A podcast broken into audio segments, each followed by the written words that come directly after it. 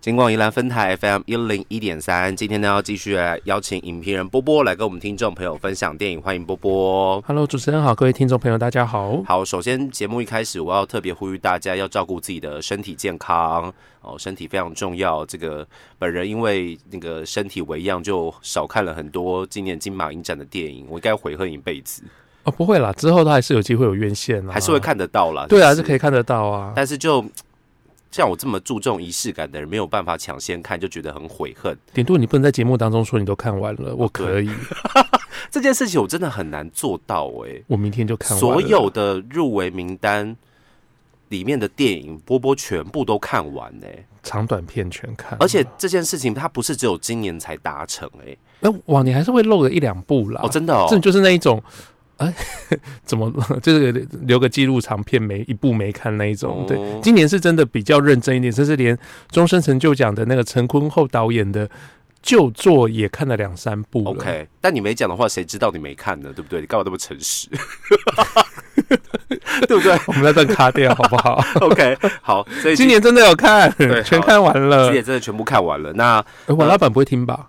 好，我老板不应该不会听到吧？那你要自己去找你的老板，跟他说你不要听，你不要听，这样子啊。好，OK，不要听警广。OK，好，所以今天要跟听众朋友来这个简单分享一下即将在星期六颁奖的金马奖颁奖典礼，我们来做一个简单的预测哦。那一开始其实今年金马六十嘛，对哦针对今年的这些电影，波波有没有什么现象，或者是诶看到这个入围名单之后，可以先跟我们听众朋友做分享的呢？好嗯，那其实，在上个月入围名单出来的时候，很多片子其实我们都还没有机会看过，嗯然后，然后，呃，其实当时对这个整个名单的呃一个趋向，或是有没有什么趋势，或是产生的呼应的这今年的什么事情，其实那时候看不出来。嗯，可是，在经过这两三个礼拜密集的看的所有的入围电影之后，其实我觉得，呃，蛮有趣的是说，呃，不管呃台湾的电影跟中国电影，其实有一个题材上面蛮大的差异。哦，对，那大家比较耳熟能详，就是今年台湾有一部叫做《本日公休》，是一部讲关于人的一些旧的。呃，旧的传统的的一些呃观念和一些珍惜的人情的这件事情，对，那其实呃，除了本次公休以外，让我们看了今年金马之后，发现，哎，老狐狸也是谈这件事，就是呃，我们过去有的一些念情、习情的部分，秀剪了保混，然后、嗯。对，然后可是在中国电影来讲的话，台、呃、台湾中生代导演在拍这件事情，可是中国电影却一窝蜂的，包括了《大山来了》，或者是那个呃这个女人，或者是《菠萝凤梨》这几部电影，其实都跟造假、作假有关。哦你，怎么样在一个社会的阶级、社会的你要往上爬的过程当中，你必须要虚构一些东西，嗯你才能够存活下来。嗯对，所以我觉得这是一个我觉得蛮有趣的一个差异。台湾在讲真善美，然后中国在告诉你说，为了爬上去，我们要弄假身份，要呃要说谎，嗯对这一类的。OK，但这是不是也是目前其实像是中国电影，还是有一些呃所有我们的那种商业商业大作啊、巨作啊这种没有办法，还是没有办法来嘛，对不对？对，呃，虽然今年中国电影已经开始有我们在这个入围名单当中看到比较多的中国电影，因为往年的话，我们都看到可能比较多是短片类的会有来报名，可今年其实连长片都来了。嗯对，那这些长片来之后，其实中国方对于参参加金马这件事情比较没有那么敏感。哦，对那可是不是真的已经回到过去的荣景，完全开大门，连商业大作像张艺谋导演这些的作品都都敢来，或是可以来？其实我觉得还没到那么的明朗，所以今年我们可以还蛮明显看到是一些独立制片，或是有一些呃多国一起共同制作的电影，用其他国家的名义来报名的。嗯，我觉得这慢慢的已经有出现。OK，好，所以其实可以看到这个很多不同国家哦，然后大家不同的题材，然后同同时在今年的金马奖上面有了一个竞技哦。我说的不是那个打叉叉那个竞技，就是你知道竞赛对比赛对决这样子哦。好，那我们就来简单的跟听众朋友分析一下今年的这个得奖预测啦。那我们先从嗯，就是呃，我们就跟那个好了，评审团一样了哈，就是从那个纪录片啊、动画片那边开始好了。好，OK，从长片的部分开始。嗯，今年的纪录片的部分呢，真的是呃大师出鞘哦，然后许鞍华导演的诗哦，蔡明亮导演的何处，林正盛导演的汉山和汉象世界，赵德胤导演的诊所，还有王斌导演的春呃青春春，嗯，对那今年纪录片，其实在当时入围名单出来的时候，我们就觉得这才是真正的死亡之组了哈、嗯连最佳导演的名单开出来都没这么的大师级。对。对，哦，这里面你不要觉得林正盛导演好像比较没听过，哎、人家是柏林影柏林影展的最佳导演得主。对啊，其他四个人有人得过柏林影展的最佳导演吗？没有嘛，对不对 不要这样啊！许鞍华有拿过大奖啊？OK 对，蔡明亮也有啊。OK，对，人家拿拿更大的奖，对。那所以其实今年纪录片，其实当时候我就觉得非常的好奇，到底是什么样的原因让今年纪录片光导演这五位导演名字摆出来，就觉得哇，这已经是呃一时之选了。嗯那今年的话，纪录片出在看完之后，呃，何处的话，其实它是蔡明亮导演《行者》系列的其中一部。对，那如果在宜兰住宜兰朋友的话，知道我们有那个壮维沙丘游客服务中心，其实也曾经有播过《行者》一系列的作品。对，那这是蔡明亮导演带着李康生还有亚农一起到啊、呃巴黎去拍的最新的一个系列。嗯，对那犹如过去的行者系列，就是李康生在街头非常慢的速度在走着。嗯对，那但有一些些比较多的互动啊，可能路人会看着他，或是在他前面跟他讲话，试图攀谈。，OK，对，开始有一些比较不一样的东西。不过我在看的时候也在好奇一件事情，作为这整个系列的其中一部，呃，他会继续到什么时候？嗯，对，要走到何处才知道何处？对，终点这样子？对，或许没有，可是我觉得这在看的时候，当你静下心来，我觉得蔡明亮的电影都会让你觉得哇，这个呃，光构图白那边，呃，光镜头白那边构图就已经非常的厉害。嗯对那汉山和汉象世界的话，当然是林正盛导演啊、呃目前正在上档的电影纪录片。对，那他谈的是呃陈明章，对。那陈明章当然是大师级，然后所以从他的创作，然后谈到了他的生活，然后再那我觉得其实整个脉络非常清楚，甚至他用一种闲话家常的方式去拍摄，因为那本身林正盛导演跟陈明章导演听说就是断里老电脑咖呢，哎上下楼而已，对，所以他就说、啊，你来拍我，我反正我们喝完酒之后回去也不会遇到酒驾的问题，嗯。对，所以我觉得整个生活化非常的浓厚。对，那聊天也是天南地地北的聊，我觉得其实那个情感是可以感受得到的。是。对，那诊所的话是呃赵德英导演去拍一个在缅甸那边的一个诊所，这是一个诊所。那这诊所真的是包山包海啦，然后跟我们台湾诊所看起来干干净净不一样。他那个我让我比较惊讶是那个他们的那个柜台桌上真是丢满了各种的药。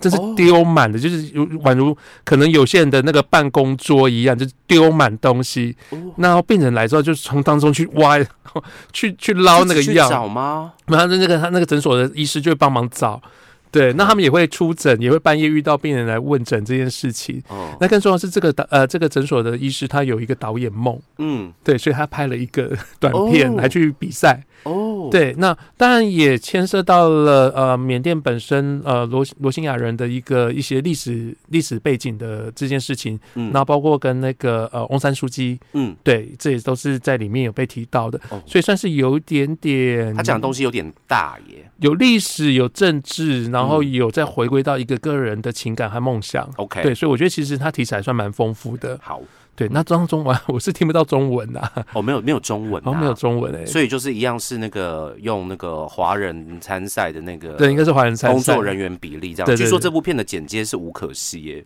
哦，对对对对对。对？我这这有吓到我哦，就是吴可惜真的还触角设计的触角蛮广的涉及蛮多这样子对。嗯。然后在我看完这一次纪录片的入围影片之后，我最后如果要投，我预测会是诗或者是青春春。嗯对，所以应该会是许鞍华和那个王斌的对决。，OK，那王斌导演其实，在如果有看有在关注中国独立纪录片的话，其实一定是认得这一个大导演。我希、嗯我希望以后有机会我们可以来聊聊这个导演。好，如果就是主持人真的就是呃有我会开作业给给你，开片单给你。对，好，因为王斌导演过去的纪录片动辄就是三个小时以上起跳，那嗯。最长有到九个小时的铁西区，嗯。这也是他的震撼国际、打开国际知名度的一部纪录片。嗯那《青春春》其实是一个三部曲的第一部曲，啊，三部曲啊？啊，，三部曲对，不是春夏秋冬哦，啊。不是春夏秋冬，哦，所以所以不是春夏秋冬、不是不是不是，它不是春夏秋冬，，OK，对他，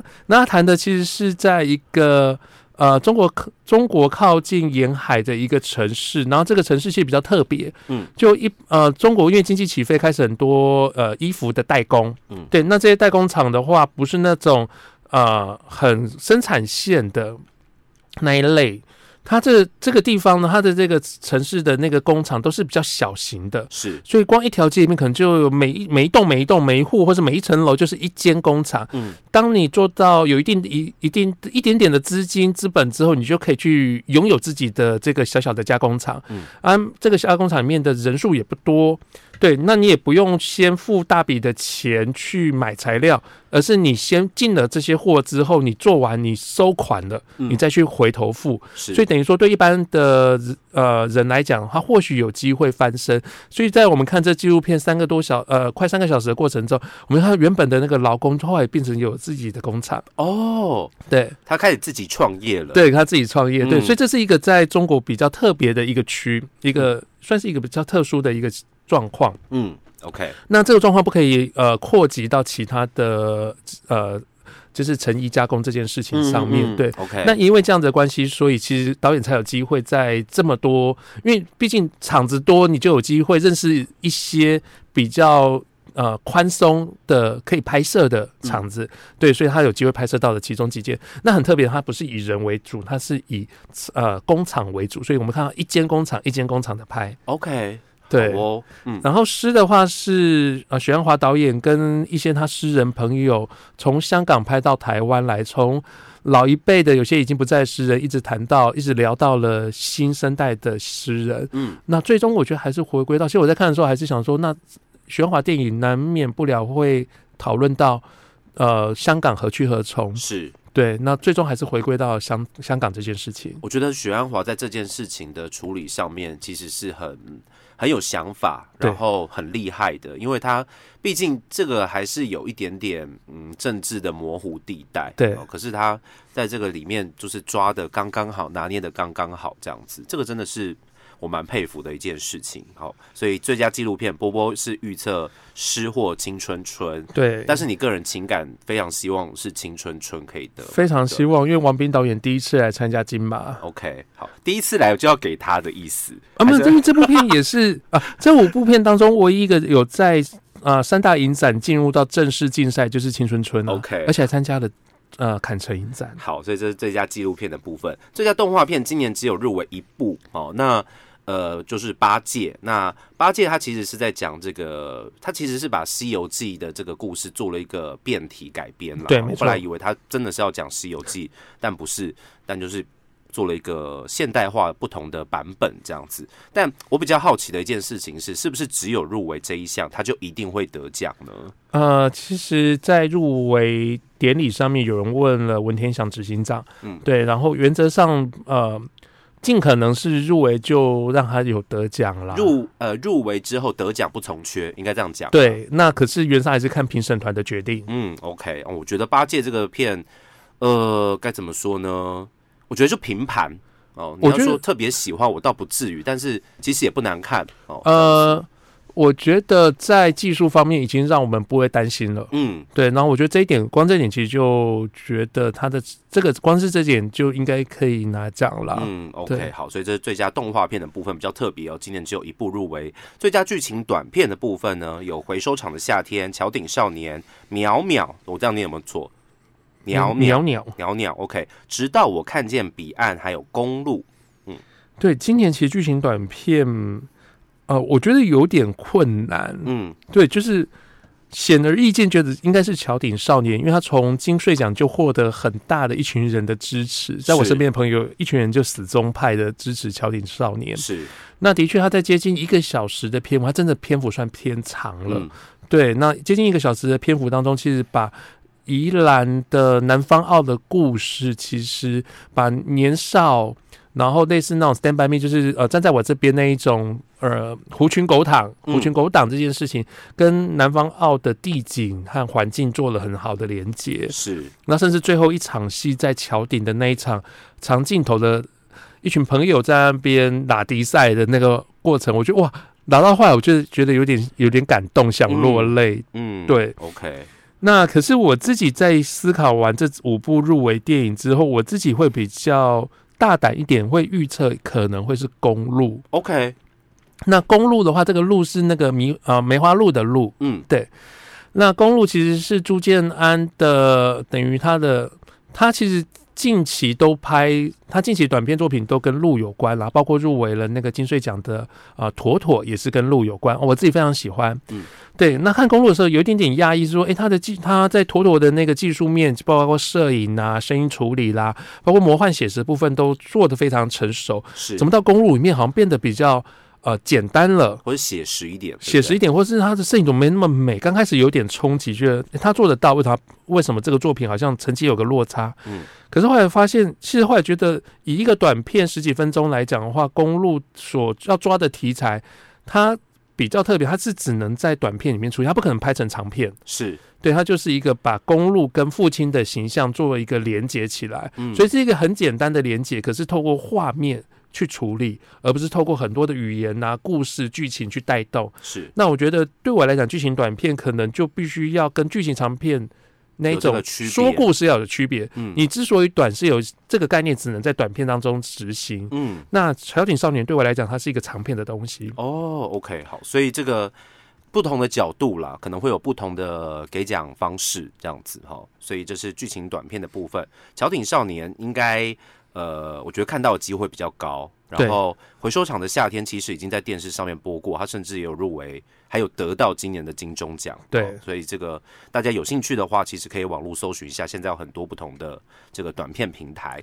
那最佳纪录短片呢？这五部老实说，我真的都不熟了，哈，是不是？我们简单的分析一下，简单简介一下他们五部到底是在分享什么事情，这样子。呃，纪录短片的话，这五部当中有一部是今年也是金穗奖出来的，就金之声也有拿到金穗奖的呃纪录片类的奖项。嗯，对然后这个导演其实啊，对金之声他在今年创投有有投哦，嗯有入选，嗯对。然后他原则上，呃，他是这个导演，他一直长期关注在这个呃台湾沿海的鲸豚这件事情上面对。然后这个作品我觉得是中规中矩啦，有点像是就是那个呃电视上面会有的那个职人的纪录片。对，嗯那我自己是很喜欢备忘录，嗯对我觉得备忘录是。呃，它有一种很诙谐又带有喜感，可是它讲的是中国在 COVID nineteen 之后，就是呃新冠肺炎每个小区必须隔离这件事情上面，他把它用一种比较诙谐的角度去看，甚至可是这诙谐过程中，你会发现他很认真因为必须他的技术部分必须要达到一定的程度，他才有办法把这个画面呈现出来。嗯对，所以在技术短片方面，其实我看完之后，我自己会预测应该是备忘录。那备忘录比较特别是它的创作者，我们并不知道是谁。哦，不知道是谁啊？对对对对，他是一个没有名字的创作者，没挂名，对哦他没挂，名，对。好就跟我们那一呃前几年看那个纪录长片，香港的那个哦反送中的那个纪录长片，很多的都不挂名一样，他这个是没有挂名的。哎，所以不挂名也可以报名可以啊，可以可以啊，金马知道是谁就好了，哦，是这知道样子。电锅要给谁就好了。OK OK 可是给一个团体吧，有可能。OK，好，所以这是记录短片的部分。目前波波看的是《金之声》跟《备忘录啊，还有那个呃，吹梦无踪，》。OK，对，吹梦无踪，我觉得跟备忘录放在一起，我是同一场看的，我就觉得啊，你知道，就是吹梦无踪单独看很好，还蛮好看的。嗯，对，就一个很胆子很大的女生，然后爬到处的高楼和各种就是高的地方，它很有趣啊，听起来很有趣、啊，很有趣。对，然后他就带着导演去到处拍，拍到后来，这导演也开始跟着他的步伐去去冒险了。嗯，对，所以我觉得其实是一个呃，导演跟他自己被摄者当中的过相处过程中相濡以沫，那甚至找到了自己的这个过程。OK，对，所以听起来是很有趣，可是他备忘录实在太好笑，哦，太好看又？好笑。对，他前面有一大段真的就很好笑，居然是好笑，全场就是一直觉得哇，这个导演真的是很天。OK。对，那后面又做出不同的东西，所以我觉得备忘录那看的那个经验真的非常特别。好，对所以这个是记录短片的部分。这叫动画短片，嗯，动画短片的话，今年的话，其实呃五部的话，其实同样有一部也是在金穗奖就有，就是诗呃露丝河，嗯对。那另外的话，其实包括中国的白云苍狗啦，还有香港的夏梦回蝉，然后在台湾另外一部的话是幽暗小径的鬼，呃，幽暗小径的鬼导演王登玉的话，之前其实已经有入围过金马了，嗯，对，他应该有得过吧？金鱼金鱼有得得奖了，对，嗯金鱼有得奖。那今年比较大的挑战是白云苍狗，因为三接近三十分钟的长度。嗯其其实电影有呃，他的手法比较看起来好像是小画家画出来的，哦，小画家啊，对小画家的的质感，然后看着一群年轻人在那边睡睡叨叨的，你讲着一些，你知道就中国的那种年轻人就是那边讲一些碎嘴碎嘴的感觉。然后挑蛮挑战观众的习惯。嗯。那我自己的话，其实今年在动画短片最喜欢的还是露丝和还有蝉。嗯，对。那蝉的话，其实用一个非常写意的方式，我甚至怀疑它当中创作是不是有用真的有用头发，那就是很多那种发丝，嗯。对，然后当中发丝当中就勾勒出一些人的五官，嗯对，一个女子一个女孩子的样子，对，所以它就不断的流动。是那当中的节目，我觉得它是不是真的用拿头发来作画？哦我不确定，我都要再查一下。不过我觉得它的概念是很有趣的。其实有时候看那个动画短片，看他们拍摄的那个手法、题材，或者是呃，因为动画短片它可以变化的东西真的太多了，它又不需要动画长片这么多的资金跟制作成本，而且没有商业的压力。对，然后呃，真的有很多不同的方式去营造出动画短片。你知道，它可以用手绘啊，可以用电脑绘图啊，可以用实景定格拍摄啊等等之类的。这真的很多不同的题材可以在动画短片里面出现了。所以如果呃大家不知道从何看影展，或是怕看影展，或怕选到一些奇奇怪怪的片的时候，我觉得动画短片其实真的是很好入门的一个部分。这样子，对，那呃，今年的话，其实我最后预测还是预测露丝河啦。嗯对，OK，从一而终支持这位导演，这是一个坚持，好吧，坚持。因为我拿了他的海报了，他送我海报。OK，好，这是最佳动画短片的部分。那呃，在这边呢，我们要先暂时休息一下，告一个段落。下一个阶段，我们我们来继续再请波波来预测今年金马六十其他的入围奖项。